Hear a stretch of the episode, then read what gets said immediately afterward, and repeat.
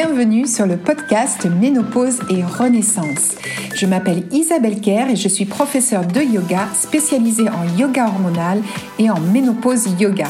C'est avec un immense plaisir que j'ai créé ce podcast car je sais pour en être passé par là à quel point cette transition de la ménopause peut être déstabilisante pour nombre d'entre nous, que ce soit sur le plan physique, émotionnel ou encore mental.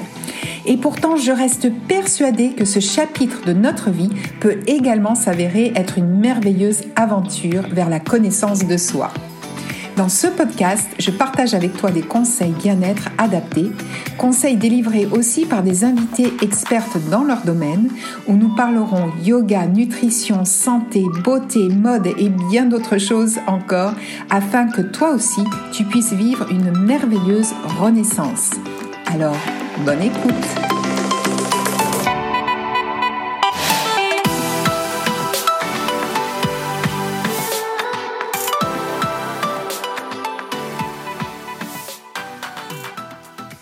Bonjour et bienvenue dans ce nouvel épisode du podcast.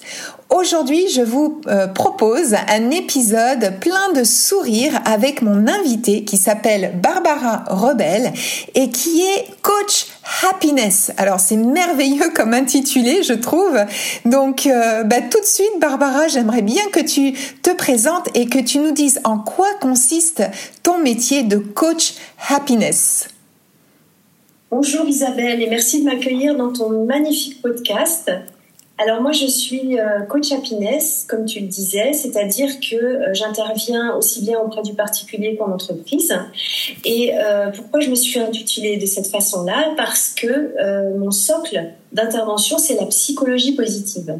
Donc, je vais intervenir en utilisant beaucoup d'outils de la psychologie positive, comme la communication non violente, comme euh, les outils d'écriture, euh, les lettres d'autocompassion. Enfin, il y en a beaucoup, beaucoup. Et euh, à côté de ça, ce qu'on peut aussi rajouter, c'est que je suis blogueuse. J'ai une forte appétence pour tout ce qui est numérique et réseaux sociaux. Et je suis également autrice de plusieurs livres. Oui, alors justement, moi j'ai eu le plaisir de lire euh, l'un de tes livres qui s'appelle Le Colibri et que j'ai beaucoup apprécié. J'ai beaucoup apprécié les enseignements de ton livre et euh, si je ne me trompe pas, il y en a cinq en tout. Alors j'aimerais que tu nous dises un peu plus sur chacun de ces enseignements, bien sûr sans dévoiler l'ensemble de ton livre, mais est-ce que tu peux, euh, ben, justement, commençons par le premier qui est la légèreté et comment on peut gagner en légèreté dans notre quotidien qui, on peut le dire surtout en ce moment avec tout ce qui se passe dans le monde, est euh, fortement plombé. Oui, tout à fait, c'est assez pesant. Alors juste pour revenir un petit peu sur la structure du livre, euh, la symbolique du colibri est le troisième tome de la symbolique des animaux, puisqu'avant ça il y avait la libellule et la girafe, et ils sont toujours construits de la même façon, c'est-à-dire que je pars de cinq caractéristiques réelles de l'animal et je les transpose dans qu'est-ce que ça veut dire pour nous, les êtres humains? Comment est-ce qu'on peut s'approprier les qualités de l'animal? Donc, quand tu parlais de légèreté, effectivement, le colibri, c'est l'oiseau le plus léger du monde. Il pèse quelques grammes. D'ailleurs, on l'appelle parfois l'oiseau mouche tellement il est petit. Et donc, ma question, c'est bah, comment est-ce que cette légèreté de l'oiseau, qui est quand même remarquable hein, parmi toutes les espèces euh, qui existent, comment est-ce que nous, on peut ramener aussi de la légèreté dans notre vie. Et alors après, une fois que je, j'ai parlé de tout ça, eh bien je donne un exercice de coaching parce que mon euh, comment je pourrais dire euh, ce qui est important à mes yeux, c'est pas seulement de lire, d'apprendre, euh, voilà, d'avoir des prises de conscience, c'est très bien, c'est la base, mais c'est aussi de se mettre en action. Et c'est aussi pour ça que je suis devenue coach, puisque le coach est par essence quelqu'un qui va vous accompagner à aller dans l'action. Et donc, pour euh, s'approprier cette, euh, cette caractéristique de légèreté du colibri, eh bien, je propose l'exercice des trois bonnes choses. Les euh, Florence Servan-Schreiber a appelé ça les trois kiffs. Mmh. C'est-à-dire que je propose à la personne en fin de journée à chacun, à chacune d'entre nous, eh bien, de prendre son petit carnet et de se noter les trois belles choses qu'elle a vécues dans la journée. Et ça peut être des choses très banal. Ça peut être euh, ce matin, quand je me suis réveillée, il y avait un arc-en-ciel devant ma fenêtre, il a fait beau, ou alors j'ai pris un café avec une copine, ça m'a vraiment fait plaisir, ou alors tiens, j'ai découvert une citation euh, au réveil, ou j'ai vu telle chose positive sur un réseau social. Ça peut être vraiment des choses très banales du quotidien, mais qu'on va entraîner on va entraîner son esprit à regarder ce qui s'est bien passé dans la journée versus ce qui s'est moins bien passé. Puisqu'avec notre cerveau reptilien, tu le sais bien Isabelle, on a toujours tendance à voir ce qui ne va pas, le verre à moitié vide, oh là là, aujourd'hui il m'est arrivé ça et ça. Et en fait l'idée là c'est de dire, oui ok, bon, il y a peut-être il y a des bonnes journées et des moins bonnes journées, c'est certes, mais il y a toujours des bonnes choses, il y a toujours des petites pépites. Et en faisant ce petit rituel de tous les soirs écrire, alors moi je propose de l'écrire sur un carnet plutôt que de le garder dans sa tête. L'écrire est intéressant parce que ça permet vraiment euh, d'utiliser plus de sens, donc le sens de la vue, le sens du toucher, et ça éduque d'autant notre cerveau qui du coup va devoir faire un effort au début pour chercher ces bonnes choses et après ça va venir beaucoup plus automatiquement. Et le petit bonus, c'est que quand on va pas bien, on reprend son carnet, on le feuillette et on regarde tout ce qui s'est bien passé la semaine dernière, ces 15 derniers jours, le mois dernier. Et on s'aperçoit qu'en fait, notre vie, elle est chouette. Alors j'aime beaucoup, oui, cette, cette idée-là. Alors moi, je pratique ça euh, depuis un grand moment. Et, euh, et c'est vrai, comme tu dis, euh, bah, finalement, dans une journée qu'on pourrait penser pas, pas terrible, terrible, eh bien, il y a eu forcément des petits, des petits moments de plaisir, de joie. Et, et ça permet aussi, je trouve, de, de les apprécier d'autant plus. Et on est presque à la quête de ces moments-là. Donc on les apprécie, on les chérit. Et je trouve que c'est un excellent, un excellent exercice à faire. Ça prend pas de temps et euh, vraiment, euh, ça apporte le sourire. Donc, euh, donc ça, c'est un super, une, un super conseil. Et alors, donc, on va passer au deuxième enseignement dans ton livre, qui est l'agilité. Et en fait, c'est un petit peu notre capacité à nous adapter. Donc là, encore une fois, hein, on sait que en tant que femme, souvent, et puis lors de cette transition de la ménopause, alors bien sûr je ramène à la ménopause, mais enfin dans n'importe quelle transition, on a besoin aussi de cette euh, agilité d'esprit pour euh, euh, bah, pour pouvoir nous adapter à n'importe quel changement de notre vie. Donc là aussi, tu proposes des, des petites pistes. Oui, tout à fait. Alors, je suis partie de l'agilité du colibri. Alors, l'agilité parce que euh, bon, je pense que tout le monde a déjà vu un colibri, ne serait-ce que euh, en photo ou euh, sur des reportages animaliers, parce que le colibri n'existe pas en Europe. Hein. il n'habite pas en Europe. Le colibri, son habitat, c'est l'Amérique, du nord et du sud, hein, du nord au sud, en fait, tout le continent. Mais on ne peut jamais le trouver en Europe, sauf dans des volières ou dans des, des parcs spécialisés. Mais on a quand même toutes et tous, je pense, vu déjà des colibris en et en fait, il bat très très très très rapidement des ailes. Il a un vol stationnaire caractéristique, hein, c'est d'ailleurs comme ça souvent qu'on le connaît.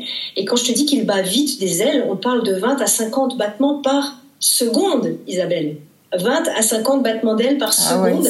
on peut aller jusqu'à 200 par seconde. Le temps de dire un, il a déjà battu 200 fois de l'aile. C'est juste incroyable, quoi. Hein. Donc moi, je suis partie de cette capacité. Alors évidemment, on va pas tous devenir des colibris et battre de nos ailes, hein, c'est clair. Mais euh, l'idée, c'est effectivement de pouvoir rebondir. Et tu parles de la ménopause, c'est un sujet qui m'intéresse aussi, qui me préoccupe ou qui m'occupe beaucoup. Préoccupe n'est pas le bon mot parce que c'est négatif. Et en réalité, je pense que la ménopause est une transition comme une autre. Hein. On en a connu bien d'autres dans notre vie. Et, ce qui est intéressant et ce qu'on peut retenir de ça, c'est ce côté adaptabilité, ce côté, euh, voilà, je, je, je, euh, je, je, suis un peu comme Bruce Lee le disait, be water my friend, je suis un peu l'eau, je, je, coule avec le flot. Et euh, pour ça, je propose l'exercice de prise de décision rapide.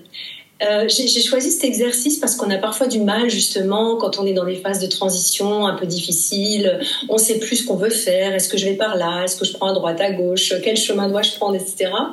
Et pour ça, moi, j'invite euh, tes auditrices à être euh, plus dans la prise de décision rapide. Et pour ça, eh bien, il faut s'entraîner sur des petites choses. Donc moi, j'ai proposé un exercice. Alors, il y a un petit protocole à suivre, c'est pas très difficile, hein, pour prendre rapidement une décision sur des choses, on va dire au départ banales de la vie, hein, du genre est-ce que ce matin je mets mon chemisier blanc ou mon chemisier noir? Voilà, là ça va assez vite. Et puis on commence à prendre des décisions sur des sujets de plus en plus complexes. Ce qui est important, c'est de ne pas rester dans l'indécision. C'est de ne pas rester dans cette espèce de flou mental où ah oh, mais oui, mais je pourrais peut-être prendre à gauche, mais quand même à droite c'est mieux.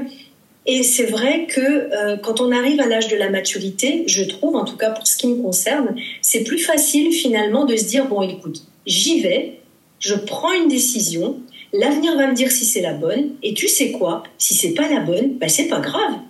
je change mon fusil d'épaule et je repars sur la droite parce que finalement c'était la droite qu'il fallait que je prenne. Et on ne peut le savoir le faisant. Mhm. Donc je suis pour la prise de décision rapide, histoire de s'approprier l'agilité du petit colibri. oui, et puis c'est vrai, comme tu dis, la mise en action, finalement, euh, c'est ce qui nous fait vivre euh, et il n'y a rien de pire que d'être dans une espèce d'apathie. Euh, donc, quelle que soit la décision, au moins on se met en action. Et puis, et puis voilà, comme tu dis, on peut tout à fait changer aussi d'idée et choisir une autre voie si celle-là ne nous correspondait pas. Mais au moins, on a été jusqu'au bout et on a vu. Donc euh, ça c'est très intéressant également. Et alors je vais continuer sur euh, le troisième, le troisième enseignement, pardon, qui est la joie même dans les petites choses. Et ça, bah, c'est un petit peu ce qu'on, ça rejoint un peu le, premier enseignement, hein, de trouver de la joie même dans les choses quotidiennes de la vie, qui peuvent paraître parfois insignifiants. On a toujours tendance à penser que la joie, on l'aura quand on aura la superbe maison avec piscine, le voyage autour du monde, voilà. Et parfois, bah, la joie, ça va être le coup de fil avec son enfant, ou ça va être voilà un déjeuner avec une amie, et, parfois ça, suffit à combler euh, à, combler un bonheur. Mais euh, qu'est-ce que tu peux, toi, nous dire euh, sur ce troisième enseignement, donc, qui est la joie? Sur la joie. Ah, il y a beaucoup à dire sur la joie, mm. Isabelle. Je suis tout à fait d'accord avec ce que tu viens de dire. Alors, j'ai eu la chance d'observer les colibris dans leur milieu naturel puisqu'on a fait un voyage en famille il y a quelques années au Costa Rica. Et au Costa Rica, il y a beaucoup de colibris, de couleurs différentes d'ailleurs. Et c'est vrai que quand tu vois leur, pluma, leur plume, leur plumage euh, nacré, iridescent, hein, c'est vraiment particulier comme plumage. C'est très très joli. Il y a du vert, du rouge, du bleu, du jaune. Ils sont dans toutes les couleurs en fait, les colibris. Hein. Euh, c'est pas que les verts. Enfin, il y a un peu, un peu des stéréotypes, mais le colibri porte beaucoup, beaucoup de, de, plumages différents. Mais il y a une chose qui est toujours là, c'est cette espèce de, de, de, vibration de joie. En tout cas, c'est comme ça que moi je le ressens. Euh, quand on le voit butiner le nectar des fleurs, il en butine quand même 1000 par jour. Donc tu vois, il passe quand même l'essentiel de sa journée éveillé, j'ai envie de dire, à butiner des fleurs. Et pour moi, oui, c'est une caractéristique de joie. Et la joie, c'est quelque chose qu'on ne peut pas euh, dicter sur mesure. Par contre, on peut créer les environnements qui vont nous apporter de la joie. La joie, c'est vraiment un cadeau. C'est un cadeau, c'est un moment bah, de détente totale où on n'est pas dans le mental, où on est probablement dans l'instant présent, parce que c'est dans l'instant présent que s'expérimente la joie. Et alors l'exercice que j'ai choisi euh, dans mon livre du colibri pour justement incarner cette joie, eh bien c'est le yoga du rire. Alors, je ne sais pas si tu connais le yoga du rire, toi qui es professeur de yoga, je pense que quand même. je connais. Voilà, donc le yoga du rire. Alors, il y a des écoles qui s'appellent la rigologie aussi, qui s'inspirent de cette idée. Donc, l'idée, c'est de forcer son rire dans un premier temps, c'est-à-dire de rire, on va dire, mécaniquement, parce que notre cerveau ne fait pas la différence entre ce qui est mécanique et ce qui est euh, authentique. Et au fur et à mesure, eh bien, on va s'apercevoir qu'en pratiquant le yoga du rire, on peut, on finit par rigoler nous-mêmes de, de, notre posture parce qu'on est parfois un petit peu ridicule hein, quand on est là en train de faire ha ha ha ha ha ou bon, tous ces petits rires, ben ça finit par déclencher le vrai rire. Et c'est ça qu'on veut, c'est amener de la joie. Et encore une fois, on éduque notre cerveau à être dans un état d'esprit positive, dans un état d'esprit qui va chercher ce qui va bien, qui va chercher les petits plaisirs de la vie dont tu parlais Isabelle tout à l'heure, les petits plaisirs qu'on a tendance à oublier parce que bah, dans le quotidien, on est dans quelque chose d'un peu plus pesant. Donc la joie, à travers le yoga du rire, il y a plusieurs exercices, hein, l'alphabet, la sorcière. C'est très ludique, c'est très rigolo et c'est le but. Le mmh. but, c'est de rire. Oui, alors c'est, euh, je trouve du coup très rassurant de se dire que la joie se cultive et que même si on peut être dans des situations parfois de vie un petit peu compliquées, euh, d'essayer de trouver ces petits moments de joie et de les vivre pleinement, euh, ça doit certainement euh, alléger un petit peu notre notre charge mentale euh, que nous pouvons avoir chaque jour, surtout dans la transition de la ménopause. Hein, on doit gérer beaucoup de choses, donc trouver ces ces moments de joie et et puis je pense que c'est euh, ça s'entraîne effectivement, c'est-à-dire que plus on trouve ces moments de joie, euh, bah, plus ces moments-là arrivent à nous aussi, parce qu'on sait les déceler, peut-être qu'on les provoque également, et, euh, du coup, euh, bah, tous ces petits moments euh, les uns après les autres, bah, ça fait un, joli collier de joie finalement qu'on peut porter chaque jour. alors, je vais continuer, Barbara, si tu veux bien, sur ton quatrième enseignement qui est l'engagement. Comment suivre notre détermination? Alors ça, c'est pas toujours facile. Quel conseil peux-tu donner là-dessus C'est vrai que c'est la détermination, l'engagement. Euh, parfois, c'est vrai, on peut commencer euh, quelque chose, que ce soit une activité ou, euh, ou dans le milieu professionnel ou un engagement, pourquoi pas amoureux ou, ou amical. Ou... Bref, on est tout feu tout flamme au début et puis... Finalement, notre détermination s'étiole au fur et à mesure du temps. Qu'est-ce que toi, tu pourrais conseiller là-dessus? Alors l'engagement, je l'ai vu un petit peu différemment. Je l'ai vu sous l'angle de faire sa part. D'accord.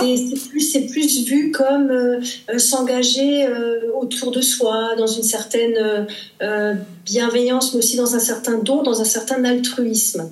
Alors pourquoi j'ai parlé de ça? Je fais toujours le lien avec le colibri, parce que le colibri a été un petit peu, enfin en tout cas la légende du colibri a été popularisée par Pierre Rabhi. Et, et, donc c'est la fameuse histoire, je ne sais pas si tu la connais, la savane est en feu, euh, tous les animaux fuient la savane. Enfin, c'est pas la savane, c'est plutôt la forêt amazonienne, hein, du coup, parce que le colibri vit pas en Afrique. Donc, dans, la forêt, dans la jungle, tous les animaux euh, fuient. Et puis, euh, il y a le lion qui voit le colibri qui fait des allers-retours entre la mer et l'incendie et qui dépose de son tout petit bec, puisque c'est un tout petit oiseau, on en a parlé, une ou deux gouttes d'eau sur l'incendie. Et le lion le regarde faire et lui dit Mais colibri, mais tu es fou, qu'est-ce que tu fais? Ça ne sert à rien ce que tu fais. Tu ne vas jamais éteindre l'incendie. Et le colibri lui répond Peut-être, mais je fais ma part. Donc je suis partie sur ce principe, si tu veux, d'engagement dans le sens de d'altruisme, de don de soi. Hein, c'est pas tout à fait l'engagement euh, dans le sens détermination, motivation. D'accord. Mhm. Je comprends. Donc il y a juste une petite nuance par rapport à ça. Euh, et effectivement, euh, l'exercice que je propose pour cultiver cet engagement-là, c'est euh, le geste désintéressé. C'est pratiquer ce qu'on appelait les BA quand nous on était petits, les bonnes actions. c'est le mouvement scout hein, qui avait créé ça. Et on nous, on nous a appris, en tout cas moi dans mon éducation, on m'a appris de faire régulièrement des bonnes actions. Et ben là, le geste désintéressé, on peut le pratiquer, c'est aider quelqu'un à porter ses courses, c'est euh, aider une, mamie à traverser le passage piéton, etc. etc. C'est des petits gestes du quotidien, mais qui vont nous faire du bien. Et là, on est nouveau dans la psychologie positive. On va agrandir notre cœur parce que, en fait, quand on donne, on donne aussi à soi-même. On se fait du bien. Donner, c'est recevoir. C'est bien connu et c'est réel. Et euh, j'en profite pour citer un, un compte Instagram que j'aime beaucoup qui s'appelle Merci à un inconnu euh, et qui euh, a été créé au moment du Covid et qui se base sur l'exercice du geste désintéressé. Il a été créé par Anne Cazobon, euh, une ancienne journaliste à Europa que j'ai eu la chance d'interviewer d'ailleurs, de rencontrer à Paris. Et c'est vraiment une personnalité formidable et qui s'est lancée dans ce, dans ce principe de, eh bien en fait, chacun envoie euh, par, SM, enfin, par SMS, par euh, Instagram, hein, sur messagerie, le petit geste, le, petit remerciement à un inconnu. Donc ça va être du type euh, bah, merci à l'inconnu qui m'a laissé passer dans la file d'attente, merci à celui qui m'a porté mes courses, merci au petit garçon qui m'a donné un petit bout de son gâteau, etc., etc. Donc je, je, je, vois plus, enfin en tout cas par rapport au livre du colibri, l'engagement c'était plus là-dedans. Mmh, bah, Maintenant, quand tu parles de motivation mmh. et d'engagement, euh, ce sont des, choses très très importantes. Et moi, ce qui me vient tout de suite à l'esprit, c'est la notion de discipline. L'engagement demande de la discipline. Dans notre société, on a tendance à considérer que la discipline, c'est pas bien, c'est contraignant, ça empêche notre liberté. Eh bien, moi, je prétends, et je ne suis pas la seule à le penser, que c'est tout le contraire. La discipline, c'est ce qui va nous aider à devenir de meilleures versions de nous-mêmes. Et la discipline, elle va rassurer notre cerveau reptilien, parce que n'oublions pas que nous sommes des animaux d'habitude. Donc la discipline va permettre de mettre en place des rituels. Je pense qu'on reparlera plus tard des rituels. Mais en tout cas, la discipline et l'engagement, eh bien, c'est ça qui va nous permettre d'avancer de faire un pas, puis le second, et puis progressivement, on va voir des changements dans notre vie. Donc l'engagement, euh, la détermination, ce sont des qualités qui doivent être nourries. Et moi, je pense qu'elles doivent être nourries par des pratiques et par des rituels et par des habitudes. Et à nous, finalement, de mettre en place des habitudes saines qui vont vraiment nous permettre de progresser. Oui, bah c'est très intéressant et je trouve que comment tu abordes la notion de l'engagement est vraiment, euh, du coup, prend un, tout autre sens effectivement, mais qui qui est tellement important dans notre vie de tous les jours. Et c'est vrai que si on arrivait à euh, mettre un peu plus de d'engagement dans notre vie euh, collective, finalement, ce serait quand même un peu plus facile euh, tous les jours euh, parce que c'est vrai qu'aujourd'hui euh, on, le perd quand même. On perd cet altruisme on perd cet engagement vers l'autre et c'est très compliqué. On est quand même dans une société où on est plus refermé sur soi-même plutôt que de s'ouvrir vers l'autre. Donc mais écoute, merci beaucoup pour cette explication. Et enfin, le cinquième enseignement qui est la résilience. Donc ça, on entend beaucoup ce mot en ce moment. Donc qu'est-ce que tu euh, nous proposes derrière ce mot, la résilience? Ben, Justement, la résilience, c'est ce que j'allais dire. Excuse-moi, je t'ai coupé la parole. La résilience est un terme qui a été popularisé par Boris Cyrulnik, euh, le psychanalyste, hein, les psychiatres et psychologues, etc., euh, qui en fait l'utilise. Au départ, c'est un terme de mécanique. La résilience, c'est la capacité immatérielle de revenir à sa forme antérieure une fois qu'il a été déformé. Donc typiquement, par exemple, un élastique, on tire et quand on le lâche, il revient à sa position initiale. Extrapoler dans le monde de l'humain, de qui nous sommes, c'est la capacité que nous avons à vivre des situations difficiles, pour certaines personnes même des traumatismes, et de pouvoir, eh bien, euh, peut-être pas revenir à notre position initiale, parce que forcément, on a un vécu qui n'est pas, euh, qui est là et qui ne va pas disparaître, mais c'est notre capacité à poursuivre notre vie, à rebondir et à mener finalement une vie euh, agréable avec des objectifs qui nous nourrissent malgré les expériences parfois traumatisantes, parfois difficiles qu'on a vécues. Ça, c'est l'idée de la résilience. Alors, je reviens toujours à mon petit colibri, Isabelle. Mon petit colibri qui peut parcourir 3000 km. Alors, on imagine, il fait 1,6 cm. Hein. C'est vraiment un tout, tout petit oiseau. Il a il a la taille d'un insecte, hein, pour ainsi dire, et il va parcourir jusqu'à 3000 km, il peut même parcourir 800 km d'une traite sans manger. Donc c'est vraiment, pour moi, un, symbole extraordinaire de ce qu'on est capable, de ce qu'un animal est capable de faire, et je pense, extrapoler encore une fois dans, la, partie humaine pour nous, euh, les humains, eh bien, on est capable de choses assez extraordinaires aussi. On est capable de choses même héroïques par moment. On le voit bien hein, dans les temps difficiles, dans les temps de crise. Il y a des gens qui sont capables d'héroïsme et de bravoure. Mais je pense aussi qu'on est toutes et tous des héros et des héros et des héroïnes du quotidien finalement. Parce que notre quotidien n'est pas si simple que ça.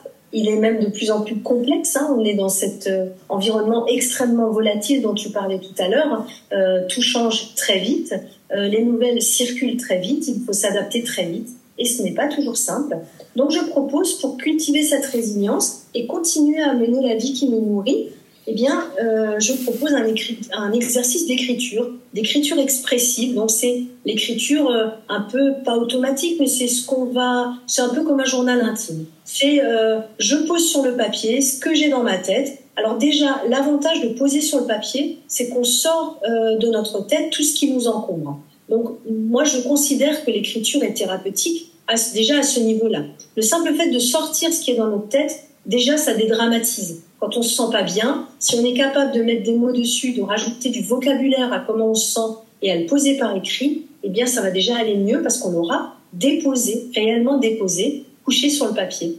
Et donc, l'écriture euh, expressive dont je parlais tout à l'heure, ça consiste à dire où j'en suis aujourd'hui, comment je me sens, et particulièrement quand j'ai des émotions désagréables, mais aussi quand j'ai des émotions agréables. Et on pose tout ça par écrit, et ça fait une véritable thérapie, en tout cas, c'est ce que je, j'espère et je souhaite, c'est qu'on puisse euh, poser sur le papier et du coup, bah, revenir à qui on est. Euh, c'est, là l'idée de la résilience, c'est à dire, bah, voilà, euh, j'avais des émotions désagréables, ça s'est mal passé avec euh, mon mari, ça s'est mal passé avec mes enfants, ça s'est mal passé avec mes collègues de travail. Eh bien, je l'écris, je note, voilà, ce qui s'est passé dans ma tête, ce qui s'est passé dans mon corps, euh, le factuel, l'émotionnel, je mélange tout, c'est pas grave, ça fait un gros euh, boulga mais c'est pas grave, c'est fait pour ça.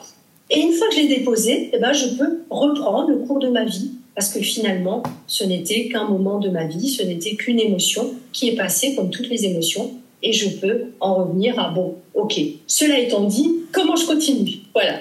Donc ça, c'est l'idée de la résilience. Bon, c'est une idée qui me parle beaucoup parce que dans le programme La Ménopause Académie, justement, il y a également cette proposition d'écriture, de déposer ses émotions, ce qu'on est en train de traverser, etc. Donc, euh, c'est quelque chose qui me parle et je vois, oui, la puissance et la force de cet exercice euh, d'écriture. Et alors justement, ça va me faire une bonne transition parce que je trouve que euh, ben, on peut faire un lien avec la transition de la ménopause, avec tous les éléments que euh, tous ces enseignements de ton livre. Euh, eh bien, je trouve que c'est vraiment formidable parce que euh, on pourrait reprendre chaque enseignement et vraiment euh, l'attribuer à la transition de la ménopause et faire des exercices justement en réponse à cette transition. Euh, et euh, qu'est-ce que toi tu pourrais conseiller pour justement que ça soit peut-être adapté à cette transition? Est-ce qu'on pourrait imaginer reprendre tout simplement chaque enseignement de ton livre pour l'adapter à ce qu'on est en train de vivre au niveau de la ménopause? Alors c'est vrai que les exercices, euh, euh, comment dire, s'adressent à, tout un chacun. Euh, ils sont particulièrement intéressants et utiles quand on est en phase de transition, parce que quand on est en phase de transition, on est en phase de fragilité psychologique. Et les transitions, on en a déjà connu. Hein. On est passé de l'enfance à la puberté, à l'adolescence, à l'âge adulte, pour nous, les femmes, celles qui ont pu avoir des enfants ou qui ont voulu en avoir, eh bien, il y a eu les grossesses, la grossesse peut-être, ou les grossesses multiples. Après, il y a également, n'oublions pas, les fausses couches, n'oublions pas non plus les avortements, n'oublions pas tous les problèmes gynécologiques, etc. Donc, des transitions, on en a eu. Et puis après, il y a le mariage, il y a euh, éventuellement le divorce aussi, il y a euh, la, la séparation, il y a la, la mise à la retraite. Hein, euh, enfin, il y a, en fait, on est constamment dans le changement. On est constamment dans des cycles qui se bouclent et puis qui, qui entament de nouveaux cycles. Donc, la ménopause, pour moi, n'est autre qu'un cycle. Euh, un cycle qui arrive à un moment de notre vie où peut-être euh, on est plus fragilisé parce qu'on arrive à des choses que la société n'arrive pas encore à gérer. Et je parle par exemple du vieillissement le vieillissement de la femme n'est pas encore accepté de la même façon que le vieillissement de l'homme. Je dis encore parce que j'ai toujours euh, euh, foi en l'être humain et je pense qu'il va y avoir une, élévation des consciences là-dessus aussi. Donc la femme qui arrive typiquement à la cinquantaine, eh bien, elle va, euh, aux yeux de la société, perdre sa séduction, son attractivité. Mais tout ça, ce sont des regards nous ne l'oublions pas, posé par la société qui est patriarcale. Donc c'est le fameux male gaze, le regard masculin, le, regard euh, hétérosexuel blanc masculin, c'est très précis. Et c'est ce regard-là qui va dicter euh, beaucoup de choses. On va le retrouver dans les publicités, on va le retrouver dans les expressions artistiques, on va le retrouver dans beaucoup de domaines. Et on va malgré nous l'intégrer parce que c'est comme ça. C'est la société est très est très puissante, les messages qui nous sont envoyés sont très puissants, et il nous appartient à nous, les femmes, de reprendre le pouvoir et de dire, ben voilà, moi j'ai la cinquantaine, qu'est-ce que ça veut dire pour moi avoir 50 ans? Comment je vis la transition vers ben, un âge plus mûr, le vieillissement, et puis finalement la mort hein, à la fin, à la fin du parcours. Et, je pense que le travail à faire au moment de la ménopause, c'est ce qui nous est demandé pour, par notre âme, c'est qu'est-ce que j'ai fait de ma vie et qu'est-ce que je veux faire surtout de la deuxième partie de ma vie. Très souvent, les femmes se sont beaucoup données euh, en termes de, bah, de, construction de carrière pour celles qui ont travaillé à l'extérieur, mais aussi en termes de construction familiale, en termes d'éducation d'enfants. On sait très bien que la charge mentale, elle est aujourd'hui à 80% chez la, chez la femme. On sait très bien que les tâches domestiques et parentales sont à plus de 90% encore peut-être un peu moins maintenant, allez, on va dire 80, euh, assurés par les, par les femmes. Donc, donc forcément, il y a une espèce d'altruisme, on parlait tout à l'heure de l'altruisme, qui est de facto un petit peu euh, dans notre ADN, on donne, on donne, on donne, et puis ben, les enfants, tout d'un coup, on a 50 ans en gros, et puis les enfants s'en vont, et puis la carrière, euh, on arrive à la fin, et là se pose la question, mais finalement, moi, qu'est-ce que je veux faire? Qu'est-ce que je veux avoir réalisé euh, avant, euh, bah, avant mon, décès, avant ma fin, ma fin de vie, quoi. Et la ménopause est une formidable euh, transition vers ça et une formidable époque de questionnement. Pour moi, la ménopause, c'est une chance pour la femme de sortir de la fertilité, de ne plus avoir, en quelque sorte, à, à répondre à l'injonction de la société de faire des enfants. Elle n'est plus dans la procréation, elle n'est plus dans la fertilité. Donc, sa fertilité, elle va la mettre ailleurs. Elle va mettre ailleurs ses capacités de croissance, ses capacités d'engagement, ses capacités bah, de résilience dont on parlait. Tout ça, elle va pouvoir l'engager pour elle, pour ses projets à elle. En tout cas, moi, j'ai vécu de cette façon-là ma ménopause. Ça a été vraiment un moment où je me suis dit, bah, maintenant, c'est mon moment à moi, c'est ma phase de vie à moi qui commence. Ben écoute, j'espère que ce message-là sera vraiment entendu par le plus grand nombre parce que c'est également mon discours et c'est vrai que pour moi la, ménopause n'est certes pas une fin, mais au contraire hein, vraiment le début d'une nouvelle vie. Et alors toi qui es euh, coach, euh, tu as donc un vaste public, je suppose. Et est-ce que tu as remarqué une différence lorsque tu coaches des femmes justement qui sont dans cette phase de ménopause? Est-ce que euh, il y a des émotions particulières, peut-être euh, des questionnements, la peur de vieillir, comme tu en parlais tout à l'heure? Est-ce que c'est quelque chose qui est vraiment que tu remarques dans tes coachings ou pas spécialement? C'est pas quelque chose qui va être soulevé? Alors je remarque une grande différence effectivement entre les jeunes femmes. J'ai coaché euh, des jeunes femmes d'une vingtaine d'années qui sont donc euh, au début de leur vie, qui voilà tout est à créer, tout est à construire pour elles. Elles sont parfois encore d'ailleurs en formation. Et j'ai coaché des femmes de la cinquantaine ou plus qui sont euh, dans la ménopause, donc des, des, phases très différentes. Et je remarque que les aspirations et les questionnements ne sont absolument pas les mêmes. Donc pour répondre à ta question Isabelle, typiquement les femmes autour de la ménopause qui viennent me voir ne vont pas forcément me questionner sur euh, le vieillissement, mais plus sur le sens de leur vie.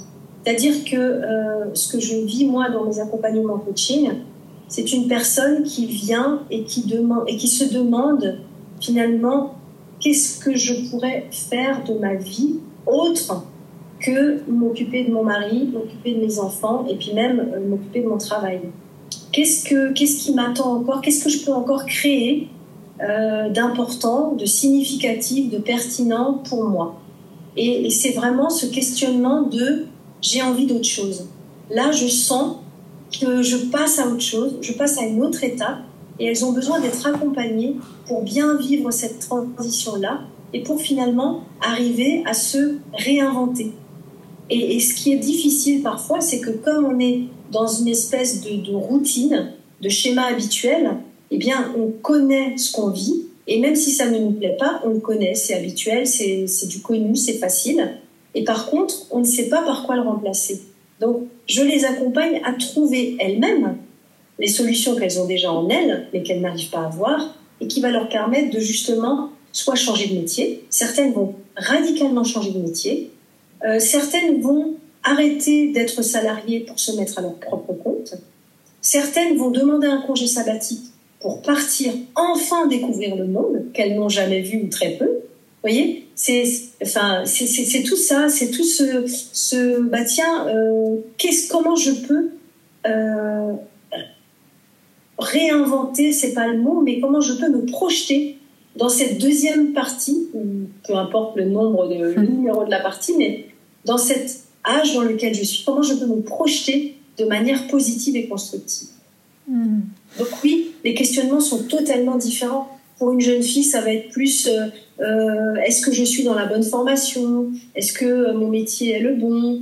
Est-ce que je dois me mettre en couple avec mon ami Est-ce que c'est pas trop tôt? Voilà, on est dans d'autres questionnements puisqu'on est vraiment en début de, de vie d'adulte.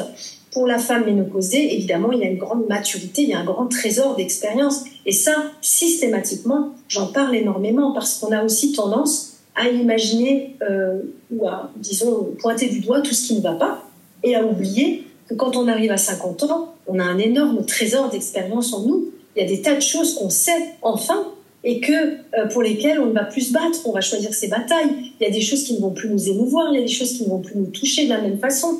Et tant mieux, on va être plus stable, on va être, euh, on aura du recul finalement, on aura une prise de hauteur et cette prise de hauteur, elle est précieuse, elle est vraiment précieuse. Oui, on sera du coup même plus engagé pour reprendre un de tes enseignements, euh, donc engagé pleinement. Donc, euh, ben écoute, merci pour euh, pour ces précisions. Et alors, je sais que tu interviens aussi dans les entreprises. Et euh, alors en Angleterre, maintenant, de plus en plus, il y a des coachs qui viennent pour parler de la ménopause aux employés pour expliquer ce qu'est la ménopause et parfois proposer des petits aménagements euh, pour les femmes qui traversent cette transition. Est-ce que toi qui, qui coaches dans les entreprises, tu trouves que en France, ce serait quelque chose qu'on pourrait euh, mettre en place ou est-ce que tu sens qu'il y aurait une résistance face à ça? C'est une bonne question. J'ignorais que, cette pratique était euh, répandue en Angleterre. En même temps, je suis pas étonnée que les anglo-saxons soient en avance, hein, puisque euh, tout ce qui est euh, développement personnel, coaching euh, a, a, pris naissance aux États-Unis et dans les pays anglo-saxons. Et c'est vrai que dans ces pays-là, il y a une, approche beaucoup plus ouverte sur la notion d'aide. les gens demandent de l'aide beaucoup plus rapidement. En France, la demande d'accompagnement est toujours vécue comme une faillite personnelle. C'est-à-dire, je suis pas capable de gérer ça toute seule, donc je vais voir une coach ou une thérapeute, mais euh, quelque part c'est pas normal. On a un petit peu ce, cette difficulté, en tout cas en France, telle que, telle que je le vois.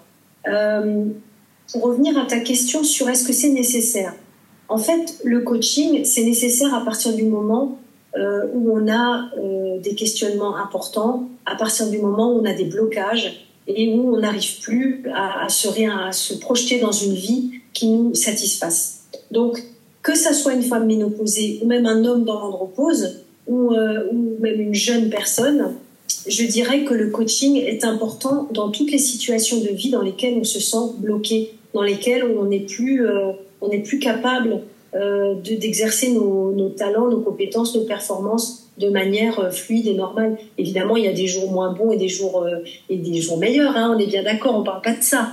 Mais quand quelqu'un est vraiment bloqué euh, alors ça peut s'exprimer sous forme de dépression, hein, là on est vraiment dans la maladie, ça peut s'exprimer sous forme de burn-out, mais ça peut aussi s'exprimer sous forme de, de, déprime. Alors là on est moins dans la pathologie, mais euh, on, est déprimé, on n'arrive plus vraiment à avancer, on sait plus trop euh, quoi faire de notre vie, on se demande à quoi ça sert, euh, on n'a plus notre place, voilà. Dès qu'il y a un mal-être, pour moi ce qui est important c'est que l'entreprise s'occupe du bien-être de ses salariés.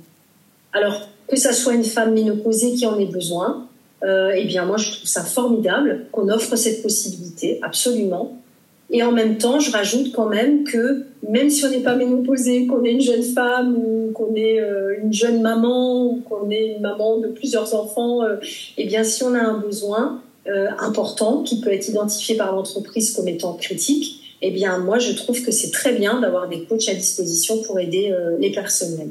Oui, oui, moi aussi, je trouve, comme tu dis, quel que soit l'âge, amener des, crèches, des systèmes de garde d'enfants dans les entreprises, des choses comme ça, ça permet là aussi de s'engager plus dans son entreprise, de se sentir bien.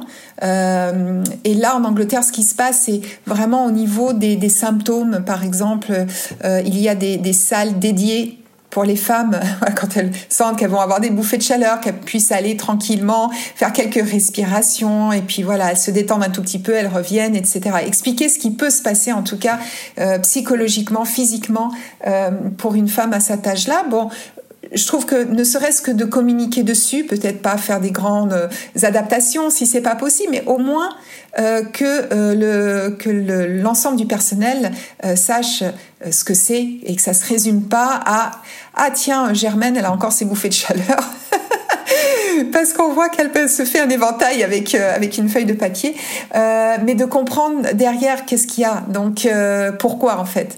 Donc c'était c'était ça. Je trouvais que c'était assez intéressant cette approche, mais comme tu dis, voilà, dès qu'on a besoin, c'est vrai que si l'entreprise répond à ce besoin, là là c'est formidable.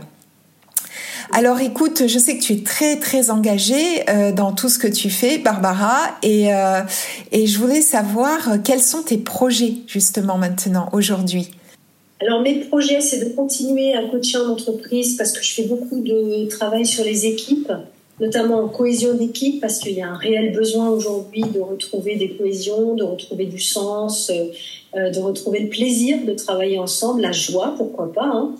Euh, je fais un gros travail aussi de, pédagogie au niveau des RH, encore qu'ils en ont de moins en moins besoin, mais pour bien expliquer que la performance d'un collaborateur est directement liée à son niveau d'équilibre et que donc si on, si on travaille sur euh, bah, la motivation, sur euh, la notion de plaisir, sur la notion, sur toutes les notions de psychologie positive, de bienveillance, d'autonomie, de tout ce qui apporte du bien-être au travail, eh bien, on va rendre l'entreprise ou l'organisation beaucoup plus efficiente, beaucoup plus compétitive. In fine, l'entreprise va y gagner. Donc, je travaille beaucoup là-dessus. Donc, mes projets, c'est de continuer à euh, travailler sur euh, cette partie cohésion, cette partie euh, esprit collaboratif.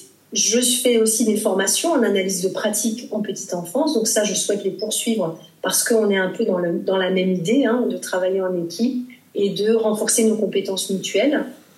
Euh, après, mon projet de cœur, c'est toujours encore de créer des formations euh, en ligne, alors hybride, avec une partie en ligne, une partie euh, en présentiel, pourquoi pas. Et puis, mon troisième grand projet de cœur, c'est d'écrire des livres. Donc, évidemment, la symbolique euh, des animaux, après la libellule, la girafe et le colibri, euh, bah, j'aimerais mettre en chantier le quatrième euh, et continuer dans, dans, ma série, parce que c'est vraiment quelque chose qui me nourrit énormément et j'ai de très bons retours. Donc, forcément, ça donne envie de continuer. Eh bien, Barbara, j'espère euh, évidemment hein, que tu vas euh, pouvoir euh, mener à bien ton projet et nous offrir plein de livres avec toutes ces symboliques des animaux. En tout cas, moi, j'ai été ravie de, lire le livre du colibri. c'est vraiment réjouissant, tout comme est ton compte Instagram. Mais ça, c'est vrai que j'en ai pas parlé. C'est pour ça que j'ai dit en te présentant, c'est vraiment un moment de fraîcheur. moi, ça me fait beaucoup rire tes personnages, comment tu te dédoubles sur Instagram. Donc bien sûr, je mettrai toutes les infos dans la barre de description pour qu'on puisse te retrouver. Et là, c'est une bonne façon aussi de mettre un peu de joie dans notre quotidien, c'est de, scroller sur ton compte Instagram. Et euh, donc je termine toujours euh, mes entrevues par cette question. Est-ce que tu as un rituel beauté ou un rituel bien-être, ou les deux, euh, que tu aimerais partager avec nous? Alors, euh, rituel, bien-être, beauté. Alors moi, euh, ce qui me paraît important, c'est de me connecter à mon corps. En ce qui me concerne, ça me fait beaucoup de bien. Mon bien-être mental, dans la mesure où ma profession est déjà d'être dans, dans la psychologie positive, je dirais qu'il est à peu près euh, à peu près couvert. Ou disons, je suis normalement névrosée, quoi. Voilà. en tout cas, en ce qui concerne mon bien-être corporel, ou ma reconnexion avec mon corps. Je me suis mise au fitness il y a un peu plus de deux ans maintenant. Et euh, depuis quelques mois, j'y vais quatre fois par semaine. Et ça, c'est un rituel auquel je tiens énormément parce que euh, non seulement ça me permet effectivement euh, de d'alléger mon mental, euh, de vider ma tête. Hein. C'est très important quand on fait du sport. On est au moment, à, à, dans l'ici et maintenant, il n'y a pas le choix. Hein Mais en plus, ça me permet d'entraîner mon cardio, d'entraîner mes muscles, de me muscler, de continuer à me muscler, ou en tout cas de ne pas perdre trop de muscles, euh, et de continuer à travailler sur ma souplesse, ma mobilité et un peu mon agilité aussi. Donc euh, ce bien-être corporel que j'ai depuis euh, ces années où je me suis remise au fitness, n'a fait que qu'accroître et quatre séances par semaine, ça veut dire du, lundi au vendredi, c'est pratiquement tous les jours à une journée près et j'arrive à m'y tenir et c'est ça qui est incroyable, c'est quand on a décidé que euh, ça fait du bien et qu'en plus on voit les bénéfices de, de, notre pratique. Quand je parlais de discipline tout à l'heure, c'est de ça que je parlais. Mmh. C'est-à-dire qu'au départ, quand on met en place une routine de cette sorte, Et bien évidemment, il y a des moments où j'ai pas envie d'aller au sport, hein, c'est évident. Il y a des moments où je me raconte des histoires. Oh mais là j'ai pas le temps. Ah mais là il faut d'abord que je finisse ça. Ah mais il faut que je fasse les courses. Il faut que je prépare à manger. On a mille et une raisons de ne pas se tenir à notre discipline. Mais euh, j'ai fait le pacte avec moi-même que ça me faisait du bien. Et puis, euh, facteur non négligeable, ça aide aussi à réguler son poids. Et le poids, c'est quand même quelque chose qu'on regarde euh, au moment de la ménopause, puisqu'il y a des changements dans notre corps, hein, des changements euh, hormonaux, des changements physiologiques. Et donc, il est particulièrement important de trouver une routine avec laquelle on, se sent bien. Et, euh, et depuis que j'ai euh, que je me, que je fais cette que je pratique ces quatre séances de fitness semaine, eh bien, euh, je constate des changements sur ma silhouette et ça me fait très plaisir. Voilà. Oui. Donc ça, c'est vraiment un rituel très très important que, auquel je tiens beaucoup et auquel je ne déroge pas. Là, c'est vraiment mon mental peut me dire toutes les 30 secondes qu'il a envie de faire autre chose. Euh, je ne le consulte pas. je vais en pilote automatique à ma salle, aux horaires convenus, point barre. oui, mais ça c'est formidable et comme tu dis, c'est en fait c'est cette discipline là qui apporte au bout d'un moment, c'est vrai qu'au début c'est difficile, mais après, euh, comme tu l'as dit, après c'est le corps, il en a besoin, il le réclame. Donc, euh, bah, écoute, bravo, hein, bravo, parce que ça fait deux ans maintenant, donc il euh, n'y a pas de raison que, que ça s'arrête. Et, et c'est ma, bien ma philosophie de vie aussi. Hein, et comme tu disais, en plus, lorsqu'on prend un peu d'âge et qu'on qu'on est même ménopausé, il faut vraiment, vraiment veiller à ne pas perdre sa masse musculaire, sa densité osseuse et ça c'est une bonne façon aussi de justement de veiller euh, à la bonne santé euh, de nos muscles et de nos os. Eh bien, écoute, Barbara, vraiment, euh, je te remercie du fond du cœur d'avoir pris euh, ce temps parce que je sais que tu es très, très occupée euh, pour venir nous parler sur ce podcast. Et ben, écoute, je te souhaite tout le meilleur pour cette nouvelle année parce qu'on est, je peux encore te souhaiter une bonne année, même si cet épisode sera donc publié au mois de février. Et, et puis, eh bien, mes chères auditrices, si vous voulez me soutenir, eh bien, il suffit de vous abonner à ce podcast, de le partager autour de vous, de le noter si vous le voulez. Et je te dis à très vite pour un nouvel épisode. Merci Isabelle pour cette invitation. Merci à toi Barbara.